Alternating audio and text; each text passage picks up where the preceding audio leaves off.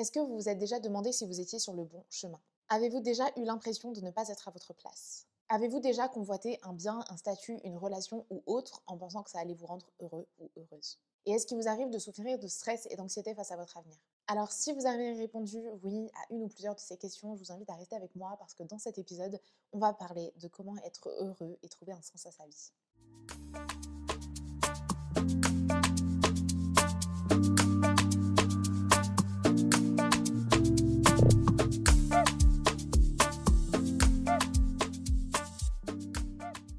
Bonjour à tous et bienvenue dans un nouvel épisode du Glow Together podcast. Je suis Cassie, l'hôte de ce podcast, experte en bien-être holistique et assistante virtuelle. Et aujourd'hui, j'avais envie de vous parler de bonheur, de positivité, de sens de la vie. Et donc, on va aborder tout ça ensemble. Avant de commencer, si vous avez l'habitude de suivre mes vidéos, mes podcasts, etc. Vous reconnaissez le décor si jamais vous me voyez sur YouTube ou sur Spotify. Je suis actuellement à Zurich. C'est ma dernière semaine avant de rentrer en France et de passer à autre chose dans ma vie. Donc je suis très heureuse. Et voilà, les projets avancent, mais c'est pas le sujet de ce podcast, donc je vous en parlerai dans un prochain vlog. En attendant, c'est parti, on va commencer tout de suite. Alors évidemment, je ne pense pas que j'ai besoin de vous faire un dessin pour vous expliquer les conséquences du stress, de la négativité, du manque de joie, du manque de paix, euh, dans sa vie. Ça va de les conséquences, ça va évidemment du, de l'insomnie, en passant par euh, certains troubles du comportement, des troubles du comportement alimentaire aussi possiblement, des, euh, des troubles digestifs, de l'irritabilité, etc., etc. On sait tous l'impact de la négativité et du stress dans notre vie. Donc je pense qu'on va pouvoir passer directement à comment s'en débarrasser, comment la gérer, la diminuer et avoir plus de paix, de sérénité, de bonheur et trouver un sens à sa vie. Donc avant de commencer, il me paraissait important d'éclaircir un point qui est la euh, définition exacte de du bonheur et de la positivité. Parce que c'est important de savoir de quoi on parle pour être sûr qu'on se comprenne, qu'on parle de la même chose et donc euh, qu'on puisse vraiment débattre sur la même chose en fait et que ce ne soit pas un dialogue de sourds parce que ça me ferait énormément plaisir d'avoir également vos retours, vos réponses, vos, votre propre expérience, etc. Euh, en commentaire du coup en commentaire du podcast. Donc sur YouTube, c'est possible. Sur Spotify, c'est possible aussi.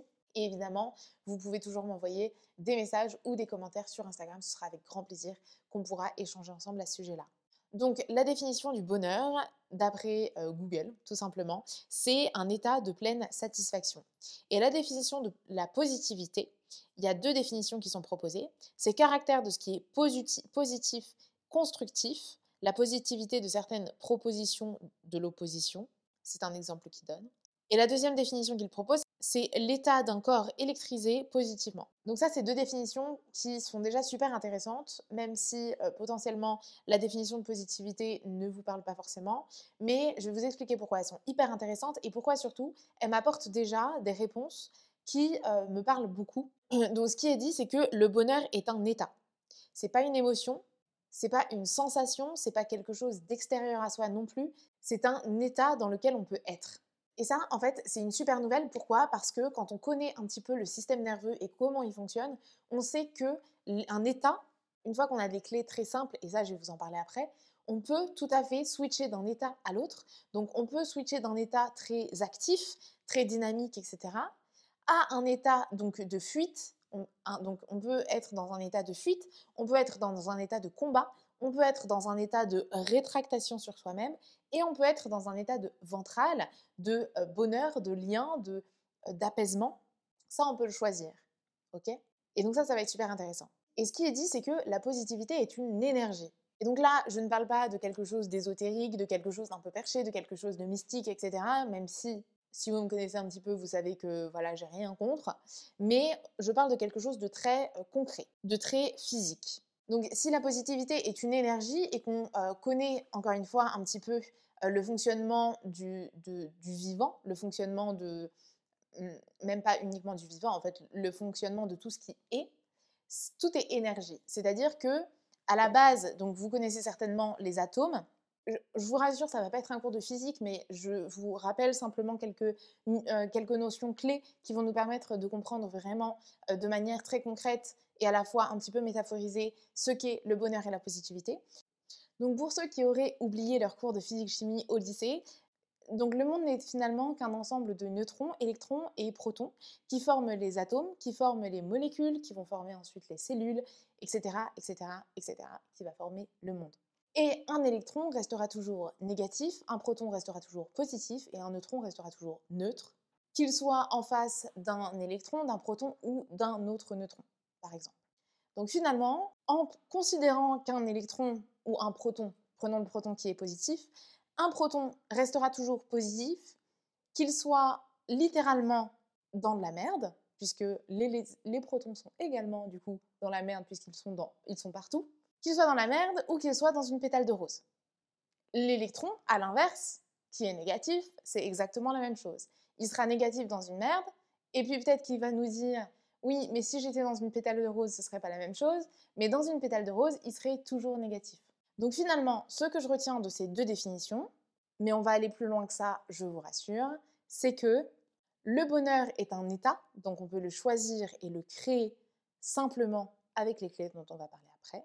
Et la positivité est également un état que l'on peut avoir, que l'on peut décider d'avoir, que l'on soit dans la merde ou dans le beau drap, pour pas faire de, de mauvais jeux de mots. Donc, on va aborder aussi le sujet de positivité toxique, etc. Mais je tiens à dire que oui, en fait, on peut être positif en permanence et ce n'est pas forcément toxique. Et donc, en fait, avant de, poursuivre, j'aimerais quand même déconstruire un petit peu le mythe de la positivité toxique, vous aborder ce sujet-là, parce que je sens que voilà, euh, c'est un gros sujet euh, en ce moment, de la positivité toxique, du développement personnel toxique, etc. Je peux l'entendre, je comprends que ça existe. Moi-même, j'ai pu l'observer chez certaines personnes. En tout cas, de mon point de vue, j'ai l'impression que c'était ça. La différence, en fait, quand je vous dis on peut choisir son état, etc., ça ne veut pas dire ne pas conscientiser les émotions, ne pas conscientiser les choses négatives qui nous arrivent, etc. Ça veut dire y apporter des réponses adéquates. Effectivement, admettons, je vais prendre un truc qui n'est pas trop grave et qui, voilà, mais qui, qui, fait chier quand même quand ça arrive. Ok, j'ai fait tomber mon téléphone, il est cassé. Merde, un téléphone ça coûte cher. moi, c'est mon outil de travail en plus de ça. C'est pas le cas, je vous rassure, j'ai pas fait tomber mon téléphone, mais ça pourrait arriver. Je fais tomber mon téléphone, il est cassé. Merde. Est-ce que ronchonner, est-ce que pleurer, est-ce que. Alors évidemment, si j'ai envie de pleurer, je vais pleurer. Moi, je, laisse l'émotion passer. Ok? Mais si j'ai envie de pleurer, je vais pleurer. Mais est-ce que après euh, me plaindre pendant des heures, euh, me réfugier dans l'alimentation, est-ce que euh, être bougonne et irritée, irritable toute la journée, ça va aider la chose? Certainement pas. Je pense que dans cette situation-là, la positivité toxique sera toujours moins toxique que la négativité. ok? Mais ce que je vais faire à la place, c'est effectivement ressentir mon émotion. Ok, je suis envahie d'une émotion. Admettons, je me dispute avec euh, quelqu'un euh, que j'aime fort. Euh, si vous êtes en couple, vous vous disputez avec votre partenaire. Moi, ce qui se passe quand je me dispute avec quelqu'un que j'aime fort, ou en tout cas avec mon ex-partenaire quand on se disputait, ce qui allait se passer, c'est OK. donc évidemment, j'allais me sentir mal et j'allais me focaliser sur qu'est-ce que je ressens, qu'est-ce qui se passe là dans mon corps, quelle est l'émotion que je ressens. Et donc là, au lieu de, de vraiment de me laisser envahir par l'émotion, je l'observe. Première clé.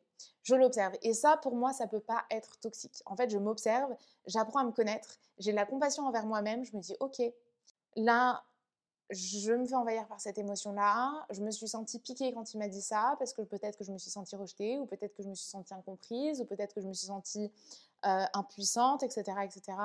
Et donc, le fait d'observer l'émotion, elle ne m'envahit pas, et déjà, je vais bien. Je reste ancrée, je reste solide, je reste un proton et je ne me transforme pas en électron.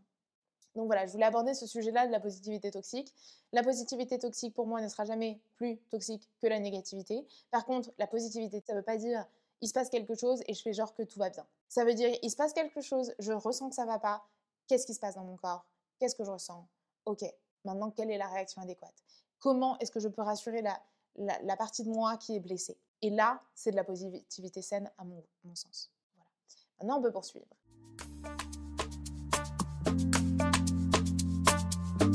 J'aimerais poursuivre avec justement un petit peu de mon background. Je pense qu'on est tous, en tant qu'être humain, légitimes à parler de positivité, de bien-être, de bonheur, etc. On a tous notre histoire, on a tous, qu'on soit heureux ou pas, on a tous le droit d'en parler et de partager ce qu'on ressent, etc. Moi, il m'arrive de parler avec des personnes, de prendre des conseils, etc., de personnes qui sont plus âgées parce qu'elles ont des regrets. Et ça aussi, c'est intéressant de l'entendre j'ai des regrets, peut-être que je suis pas heureux en ce moment, je suis pas heureuse, etc. Et ben pour moi, c'est intéressant de l'entendre parce que je peux aussi prendre des leçons de cette personne a fait des erreurs que je ne veux pas faire. Donc, je pense que tout le monde est légitime d'en parler, mais pour autant, j'ai quand même envie de vous partager mon background parce que, comme m'a dit un monsieur que j'ai rencontré il n'y a pas très longtemps dans un parc qui est venu me parler out of nowhere, il m'a dit quand tu écoutes quelqu'un parler, c'est important de savoir son histoire pour comprendre pourquoi la personne dit ce genre de choses. Pourquoi ou comment la personne est arrivée à ce cheminement de pensée, comment elle en est arrivée à ces conclusions-là, etc.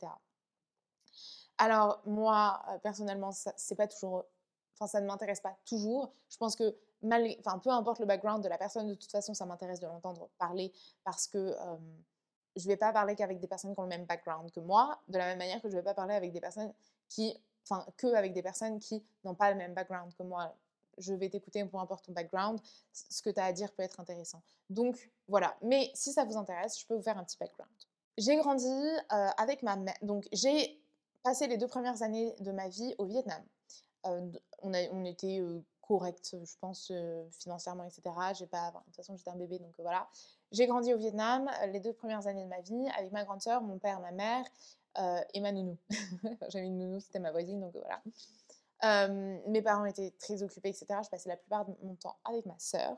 Je vous dis ça parce que je pense que ça a un impact aussi sur les blessures d'âme qu'on peut avoir et ce genre de choses. Euh, mais voilà. Ensuite, je suis rentrée en France à, mes deux ans. Je suis allée vivre chez mes grands-parents pendant un an. Ensuite, je suis allée vivre avec ma mère et je me suis retrouvée. Donc, ma sœur est beaucoup plus grande que moi. Donc, je me suis retrouvée seule avec ma mère qui travaillait aussi énormément pour subvenir à nos besoins.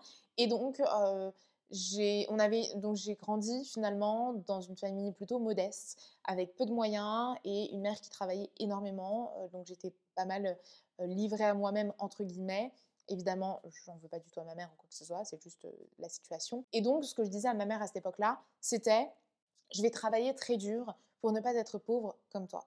Je sais que c'est violent, mais j'étais petite fille, donc évidemment, je ne peux pas m'en vouloir et je pense que on ne peut pas blâmer une petite fille de dire ce qu'elle ressent, ce qu'elle pense et ce qu'elle retire des les leçons qu'elle retire de, son histoire de vie finalement. Donc c'est ce que je disais à ce moment-là.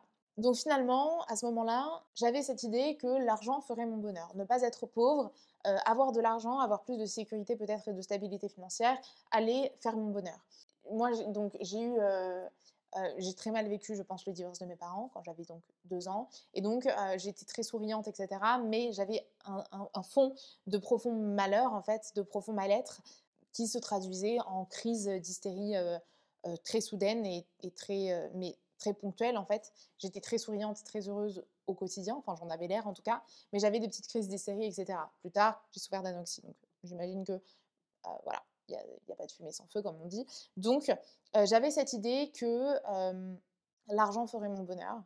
Et cette idée-là m'a donné beaucoup d'angoisse, de stress. Ça m'a mené à travailler beaucoup, à travailler très dur, à faire de très longues journées, à me donner à fond. J'étais beaucoup dans la hustle culture, euh, dans la hustle culture, la culture du, travail dur, de la rat race, etc. J'ai été beaucoup très tôt. Et j'avais très, très, très peur vraiment de ne pas réussir ma vie. J'avais très peur de ne pas réussir à trouver un emploi. J'avais très peur de ne pas gagner suffisamment d'argent. J'avais très peur, en fait, d'être médiocre, de pas, voilà, de, de pas, de pas faire le, de pas avoir le niveau, en fait, de, pour, vivre correctement, etc.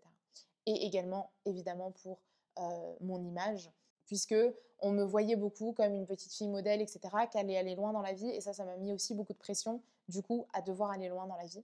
Donc voilà finalement, j'ai grandi avec l'idée que personne ne m'a mis ça dans la tête. C'est moi qui me la suis mise toute seule avec ce que je voyais autour de moi. Mais j'ai grandi avec l'idée que l'argent et la reconnaissance allaient faire mon bonheur. Donc j'ai couru après l'argent et la reconnaissance pendant des années. Et puis j'ai commencé à gagner ma vie, à gagner ma vie correctement. Et là, je me suis rendu compte que c'est pas ça qui faisait mon bonheur. Que le stress, l'angoisse, etc., que le travail acharné engendré, en fait, c'était l'inverse de ce qu'allait faire mon bonheur. Donc, si l'argent ne fait pas le bonheur, je me suis tournée vers les gens, vers les relations humaines, etc. J'ai eu une très belle relation de couple et de très belles amitiés que je me suis créées, etc., que j'ai choisies, etc. Et ça n'a pas fait mon bonheur pour autant. Parce que, bah, les gens, c'est chouette, mais les gens, ça part, ça vient. les gens, ils ont leur propre vie. Les gens, bah, c'est des êtres humains aussi, avec leurs propres blessures, etc. Et donc, on peut avoir les meilleures relations possibles. Au final, tu rentres chez toi, tu es toute seule. Ou alors, au final, il y a certaines choses que tu vis et que tu peux pas partager. voilà, au final, on, est tout seul, en fait. Même si on est en couple, même si on a une famille, même si on a des amis, etc. Bah, en, vrai de vrai, à l'intérieur de notre propre vie, à l'intérieur de nos propres expériences, de notre corps, de tout ce qu'on traverse, on est tout seul. Et donc, les relations humaines, j'ai compris que ça, n'allait pas faire mon bonheur. Et donc, j'ai cherché le bonheur ailleurs. Et, je pense sincèrement qu'aujourd'hui, j'ai des réelles clés aussi pour parler avec des plus anciens, des, anciens, comme j'appelle ça, c'est euh, des personnes qui sont tout simplement plus âgées, qui ont plus d'expérience, etc., qui sont quelques générations au-dessus de moi, eh bien, euh, les leçons que eux ont appris au cours de leur vie de ce qu'est le bonheur, de ce qu'est euh, de comment faire les bonnes prendre les bonnes décisions dans sa vie et évidemment faire face aux échecs, faire face aux erreurs, etc. J'ai le sentiment aujourd'hui que Évidemment, j'ai encore plein de choses à apprendre. Au final, personne ne sait rien. Je l'ai déjà dit et je le redis et je le redirai toujours. On ne sait rien. Mais je pense sincèrement que je peux apporter des clés euh, à ce sujet-là et, euh, et, aider tout simplement à avancer dans son cheminement personnel, dans une quête de sens, dans une quête de bonheur, de, de paix, de sérénité, etc. Donc, sans plus tarder, je, et donc je vais enchaîner avec mes conseils pour pour, encore une fois, hein, le, sujet de la, de la vidéo, le sujet du podcast, atteindre le bonheur, le sens enfin, trouver un sens à sa vie, etc. Et puis être heureux, en fait, de manière générale.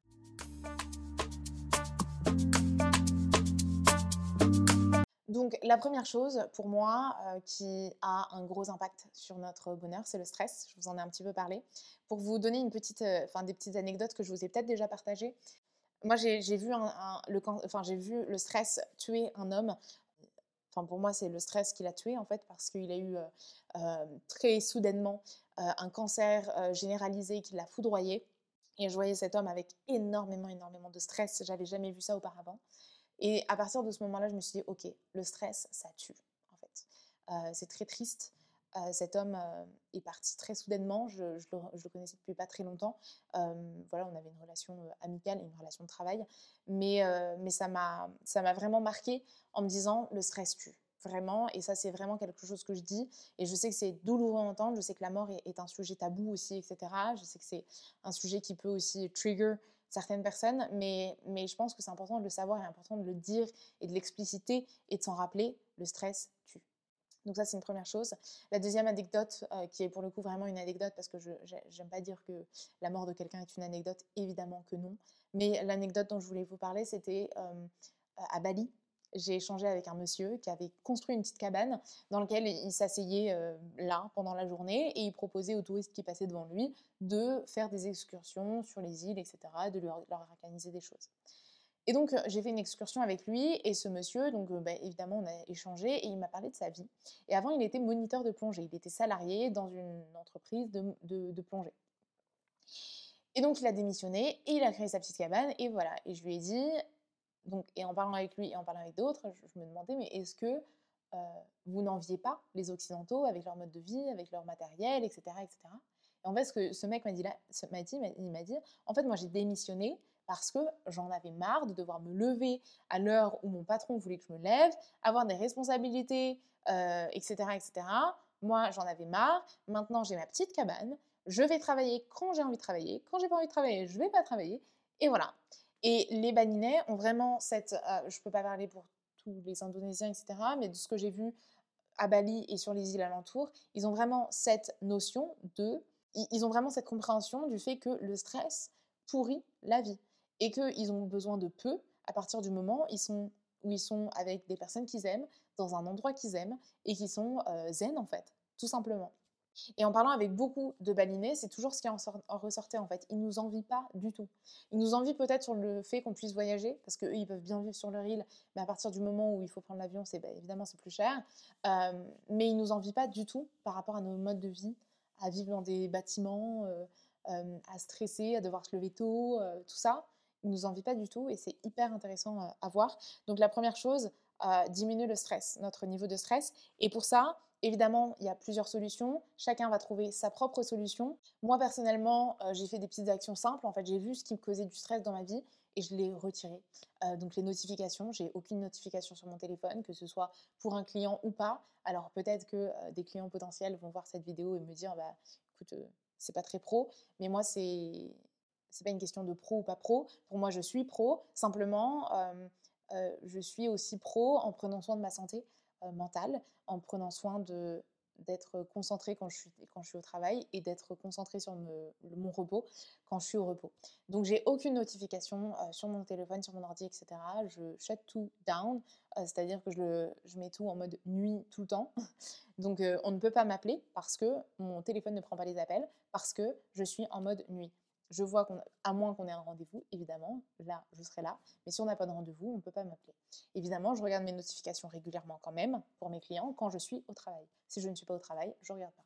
Euh, une autre chose que je fais pour diminuer le stress, je passe aussi beaucoup plus de temps dans la nature. Euh, je fais des longues marches absolument tous les jours. Hum, je fais donc au moins 10 000 pas par jour. Et puis, euh, je pratique la respiration profonde, le breathwork, qui m'aide beaucoup. La respiration a un gros impact sur notre système nerveux et donc sur notre état de bien-être ou de fuite ou de combat, etc., qui sont tous utiles en fonction de ce qu'on veut faire. Évidemment, si on veut faire une séance de sport, c'est bien d'être en mode euh, action, dynamique, etc. Mais on peut aussi être en ventral, dynamique, en bien-être, dynamique. Pas forcément en peur ou en, attaque, etc.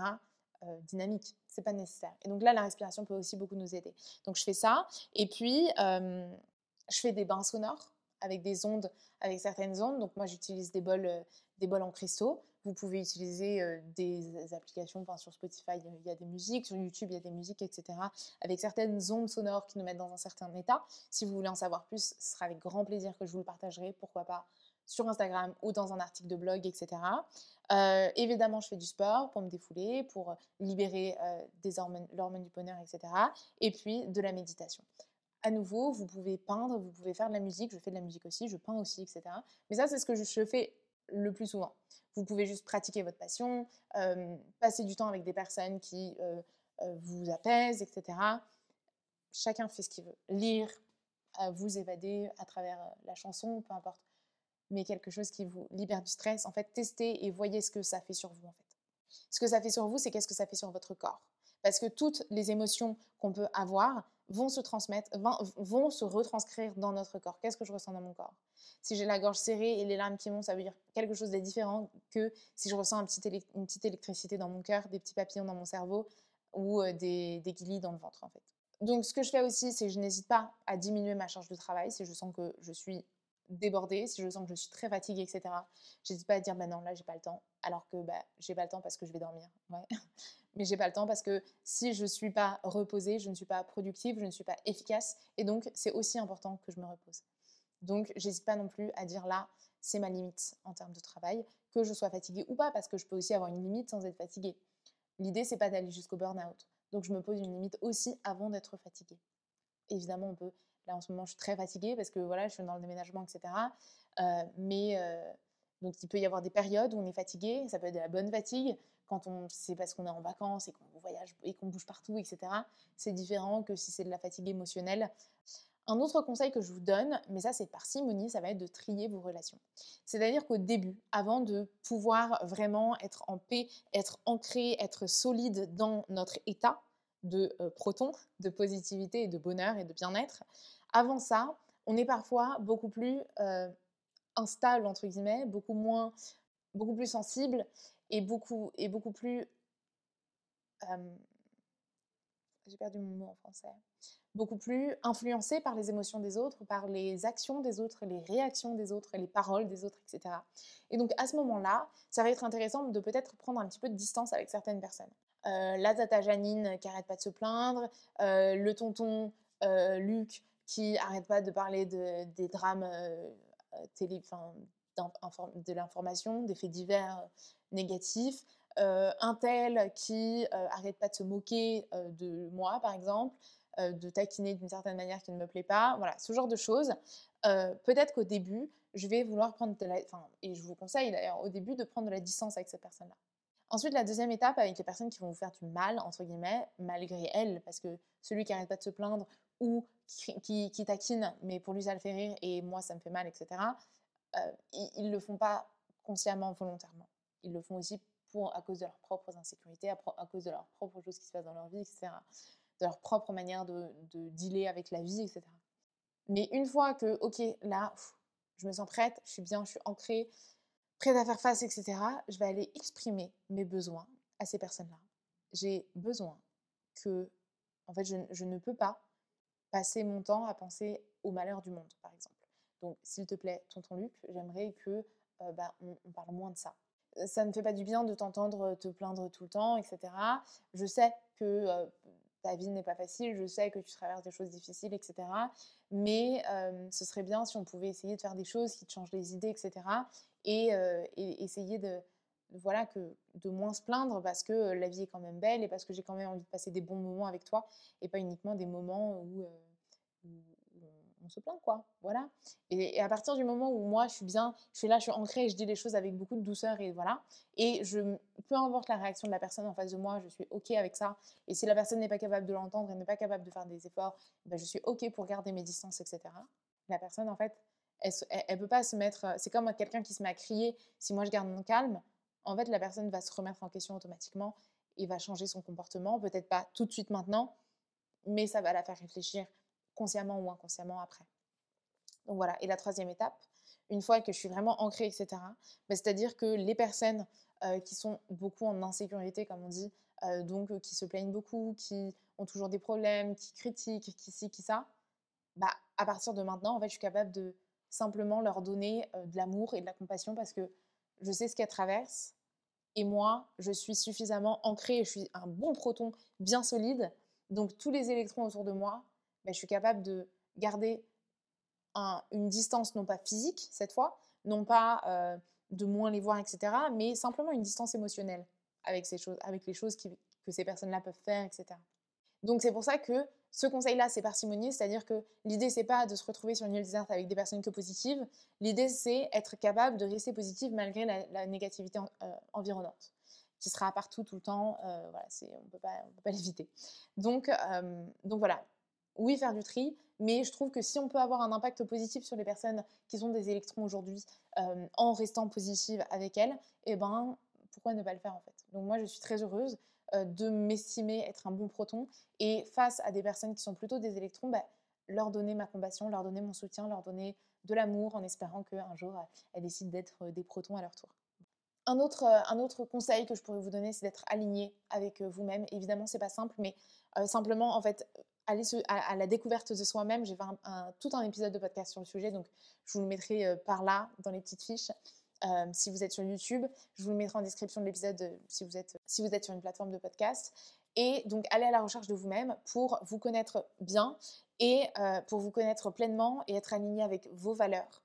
Voilà, avec vos valeurs surtout, avec ce que vous voulez, avec la vision du monde que vous avez, avec la vision de votre avenir, etc. À partir du moment où vous êtes aligné, vous ne pouvez que vous sentir bien avec vous-même et bien en fait dans le monde, dans la société, etc.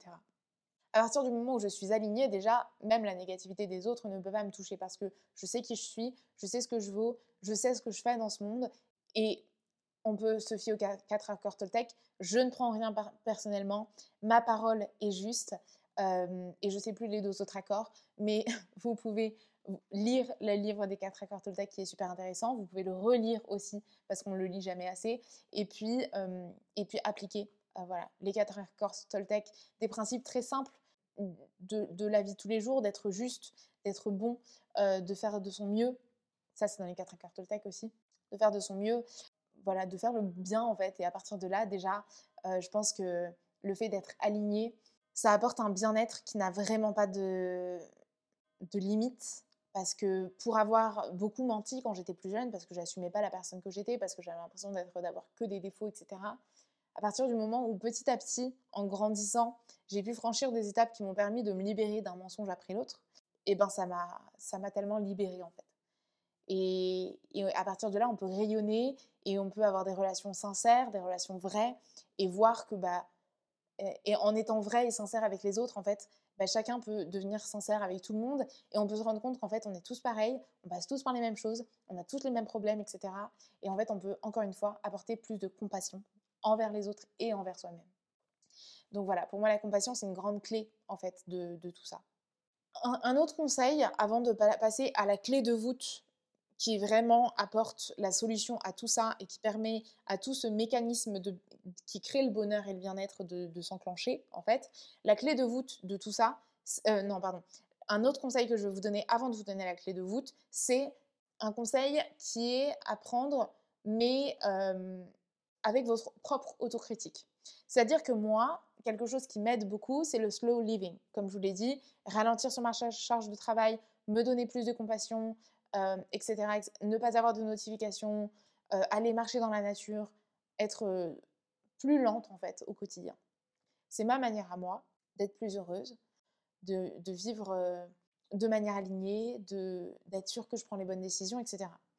Mais, donc ça c'est mon conseil pour vous. Mais en même temps, je dois quand même vous dire, et vous le savez certainement, vous le voyez certainement si vous ouvrez entre guillemets votre sens critique et que vous observez autour de vous, il y a des personnes qui sont très très, enfin en tout cas qui en ont l'air, en tout cas de mon point de vue, et, donc moi évidemment je parle des personnes que je connais, que ce soit des personnes que je connais de très loin, donc euh, que ce soit des, célébrités ou que ce soit des, euh, personnages publics ou que ce soit des personnes que je connais mais vite fait, ou que ce soit des amis proches, etc. Il y a des personnes qui, de mon point de vue, évidemment, je ne suis pas à l'intérieur d'eux, mais de mon point de vue, sont très heureux en étant très dynamiques, en bougeant dans tous les sens, en se réveillant tôt, en se couchant tard, en bougeant, enfin voilà, en, étant toujours dans l'action, etc.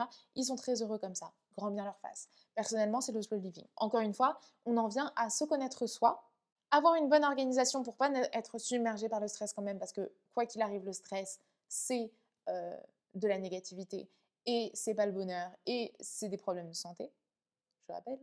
Mais, euh, mais à partir du moment où on se connaît, on est aligné, on est organisé, eh bien on peut choisir de, le slow living ou euh, la vie plus dynamique, plus action, plus capitaliste, etc. C'est OK. Donc vous prenez ce conseil ou vous ne le prenez pas, c'est vous qui voyez. Maintenant, la clé de voûte. Il est temps de passer à cette clé de voûte de tout ça. Pour moi,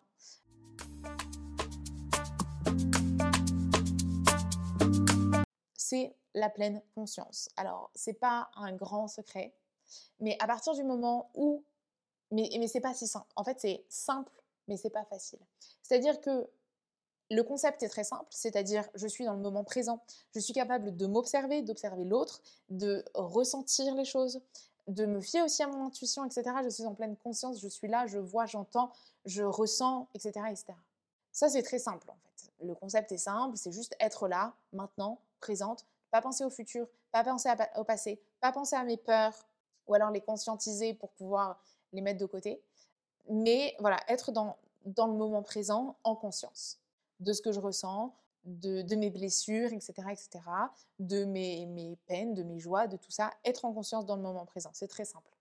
Mais c'est pas facile parce que effectivement, on a des peurs, on a des blessures, on a des insécurités, euh, les autres aussi, on a des envies, on a des choses qui viennent nous stimuler dans tous les sens, etc. Donc c'est pas facile d'être dans le moment présent, d'être en conscience, etc. Et donc, c'est vraiment un au-delà de la méditation, la respiration, toutes ces choses-là. Pour moi, tout ça, c'est des, petits outils qui vont nous aider. euh, si je veux égoutter des pâtes, par exemple, eh bien, euh, je peux tout à fait égoutter mes pâtes depuis la casserole, soit avec ma main, mais ce sera un petit peu chaud, soit avec un couvercle, voilà. Et ce sera évidemment beaucoup plus facile si j'ai une petite euh, passoire. donc, comme en cuisine, on peut cuisiner très simplement avec juste une casserole et une cuillère. Et on peut cuisiner beaucoup plus facilement si euh, on a également un mixeur, un euh, grille-pain, une bouilloire, etc. etc. Eh bien, c'est pareil pour le développement personnel, la spiritualité, le bonheur. Je peux tout à fait être en pleine conscience en étant juste moi et en expérimentant la vie. Je peux tout à fait être en pleine conscience et apprendre à être en pleine conscience quand dans mes relations amicales, de couple, euh, familiales, etc., j'arrive, enfin, je m'exerce en fait, et je finis par réussir à euh, être en conscience dans, dans, la dispute, être en, en, conscience dans le conflit, être en conscience dans la conversation, être en conscience peu importe ce qui se passe. Je peux m'exercer à ça au quotidien. Après, tout ce qui va être méditation, respiration, balade en nature, ce genre de choses, c'est des outils qui vont me faciliter cette conscience au quotidien. C'est des outils qui vont euh, me ramener à la conscience au quotidien. Mais ce ne sont pas euh, la clé de tout, en fait. Ce n'est pas la clé de tout parce que, effectivement, je peux être en pleine conscience en méditant toute la journée, mais je passe complètement à côté de ma vie si je fais ça. Mais si je reprends mon exemple de faire cuire des pâtes, utiliser ma petite bouilloire pour faire bouillir l'eau, c'est super. Mais si je mets pas les pâtes, l'eau et le truc sur le feu au final, bah ça va pas marcher en fait. À un moment donné, il faut se mettre sur le feu. À un moment donné, il faut y aller. Euh, faut vivre, faut expérimenter. La méditation, ça va être bien pour me mettre en conscience, pour me mettre en ventrale, en, dans un état de bien-être, etc. Mais si au final, quand il faut monter sur scène, quand il faut parler en public, quand il faut poster son épisode de podcast, partager sur Instagram, euh, peu importe vos projets en fait, euh, faire passer son examen, demander une, augmentation, lancer son entreprise, peu importe, si à, ce moment-là en fait, j'arrive pas à être en conscience et à me dire oui j'ai des peurs, j'ai des insécurités, etc. Mais tout va bien se passer et j'arrive à me rassurer parce que je sais en pleine conscience que je vais pas mourir en fait si je monte sur scène. tout va bien se passer. Même si ça se passe pas bien, au pire, j'ai un peu honte sur le moment. Voilà. Au pire, on va bien rigoler à la fin, quand on en reparlera dans quelques années. Mais, mais voilà. Et donc, si je ne pratique que la méditation, ça ne m'aide pas à avancer dans ma vie. Il faut, au-delà de la méditation et de tout le reste, et sans forcément faire tout le reste d'ailleurs, pratiquer la pleine conscience dans son quotidien. C'est ça mon grand conseil pour être heureux. J'espère que ça vous déçoit pas trop, parce que je sais que c'est pas facile mais, mais c'est puissant. Je vous, je vous, assure, je vous assure, je vous assure, c'est hyper puissant. C'est hyper puissant. Et après, j'ai envie de vous parler aussi d'un autre sujet qui peut euh, angoisser beaucoup et qui peut évidemment du coup entacher notre bonheur. À partir du moment où on est angoissé, où on est stressé, ça entache notre bonheur. C'est euh, notamment l'éco-anxiété, la politico-anxiété, je ne sais pas si ça existe, je viens de l'inventer. Mais toutes, toutes ces anxiétés qui viennent en fait du contexte euh, économique, environnemental et social actuel.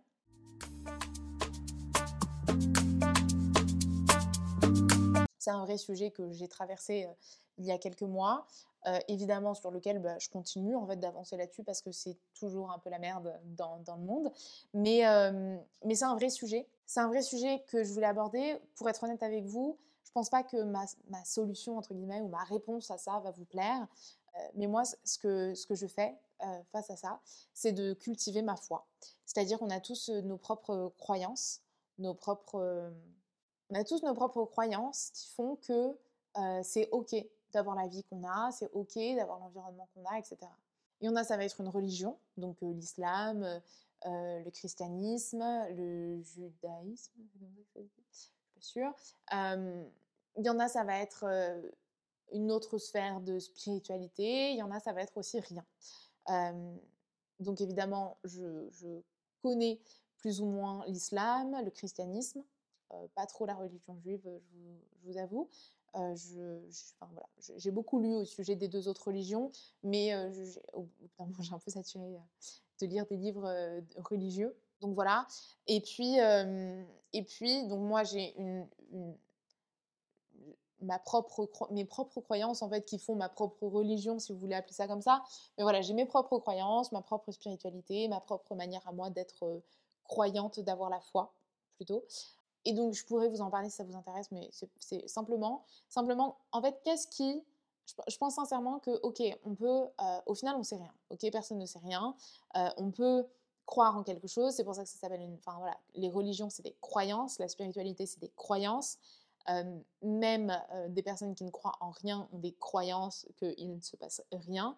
Et au final, l'importance de ces, ces croyances-là, c'est pas est-ce que c'est vrai, est-ce que c'est faux, puisqu'on ne saura jamais. Ou alors quand on le saura, ben, ce sera fini. ou enfin, ce sera pas fini, mais voilà. En tout cas, on ne le saura pas dans le monde physique actuel. Est-ce que ces croyances nous font du bien? En fait, c'est ça la question. Est-ce que ces croyances nous font du bien? Alors peut-être que et évidemment, est-ce qu'on est capable d'y croire vraiment à ces croyances-là? Qu'est-ce que je crois vraiment? Et est-ce que ça me fait du bien? La plupart du temps, c'est cohérent. Parce que je, crois vraiment, je préfère croire ça qu'autre chose. Par exemple, après la mort. Je parle beaucoup de mort dans cet épisode, hein. j'espère que tout va bien pour vous. Mais euh, après la mort, qu'est-ce qui se passe? Les hindous, par exemple, vont croire en la réincarnation. Les musulmans, alors je ne veux pas trop m'avancer parce que je ne suis pas musulmane par exemple, mais et je ne suis pas hindoue non plus d'ailleurs, euh, ils, croient au jugement dernier, avec un, système d'enfer, de paradis et de d'un temps passé en enfer avant d'aller au paradis en fonction de nos péchés, etc. Bon, j'espère je, je, euh, être juste. N'hésitez pas à, me dire si je me trompe en commentaire, etc. Mais c'est plus ou moins comme ça que ça se passe, il me semble. En tout cas, de ce qu'on m'a dit. Et, moi, j'ai une vision de la réincarnation. Enfin, moi, je crois en la réincarnation. Et je crois, en fait, que je suis... je fais partie d'un tout. Je fais partie d'un tout, c'est-à-dire que vous, moi, la caméra, les nuages, les immeubles, etc., on est un tout. Je ne suis pas toute seule, en fait. On est un tout. Et quand on meurt et on se réincarne, moi je crois en la réincarnation sans espace spatio-temporel. C'est-à-dire que je peux me réincarner dans le futur, dans le passé, dans le présent, etc. C'est-à-dire que je meurs aujourd'hui, je peux me réincarner en 1950. Ça, c'est ma croyance à moi, qui peut être complètement perchée. J'ai conscience, moi-même, quand je le dis, que ça peut être complètement perché. Mais parce que pour moi, c'est comme si, en fait, on était une grosse boule, une grosse boule molle. le monde, l'espace, le temps, c'est une grosse boule molle. C'est ma croyance à moi. Et donc, par rapport, par exemple, à donc par rapport à la mort, j'ai jamais eu peur de la mort parce que j'ai toujours cru depuis toute petite à la réincarnation.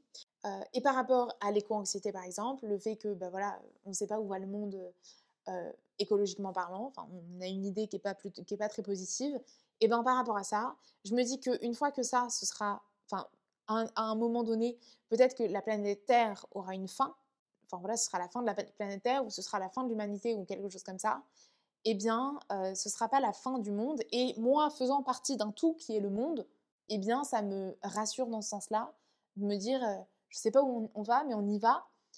C'est la même chose pour ma vie, les choix que je vais faire dans ma vie, etc. Je ne sais pas où je vais, mais j'y vais. C'est le chemin que je dois avoir, c'est le chemin que mon âme doit avoir, c'est le chemin que je dois avoir pour apporter ma pièce au puzzle qui est ce tout, ce monde dont je fais partie. Je sais pas si vous voyez ce que je veux dire, mais moi, c'est ma croyance qui m'aide. Alors, je vous dis pas que vous devez croire en ça, etc. Euh, je vous mettrai en vidéo, enfin en, commentaire, en description, pardon, une vidéo que j'aime beaucoup euh, qui décrit un peu ma croyance euh, que j'ai lu, enfin que j'ai vue et que j'ai trouvée hyper parlante et qui m'a qui m'a beaucoup touchée et qui m'a aidé à, réfléchir à, ce niveau-là. Mais mais voilà, en fait, développez votre foi. Qu'est-ce que vous, vous croyez et qu'est-ce que vous avez envie de croire qui peut vous faire du bien en fait, par rapport à tout ce qui se passe, etc. Euh, donc notamment par rapport à la mort, par rapport euh, à l'avenir de l'humanité, de la planète, etc. Euh, pour les générations futures aussi, etc. Donc moi, c'est ma manière moi de voir les choses et ma manière à moi, du coup, de, contribuer parce que c'est vrai aussi, il y a ce sentiment d'impuissance de se dire, voilà, il y a des guerres, il y a des femmes qui se battent dans des pays du Moyen-Orient pour des droits qui sont voilà et puis moi je suis là et je fais ma petite vie et puis tout va bien et puis voilà et, c'est vrai que c'est triste mais, mais je, je, crois aussi donc en, les énergies, par exemple, par rapport à ça. Et donc, je me dis, si je peux apporter des meilleures énergies dans ce monde, bah, je contribue à, ma, à mon échelle à, faire le bien, en fait, dans ce monde. Pareil, moi, donc, je suis assistante virtuelle, coordinatrice de projet, j'ai plein de casquettes dans, dans l'aspect business. eh bien, j'ai décidé de travailler avec des entreprises qui, selon moi, apportent plus de, de positivité et de bien-être dans ce monde. Et donc, et donc, je contribue à ce que ce monde devienne une énergie plus positive, plus brillante, plus rayonnante.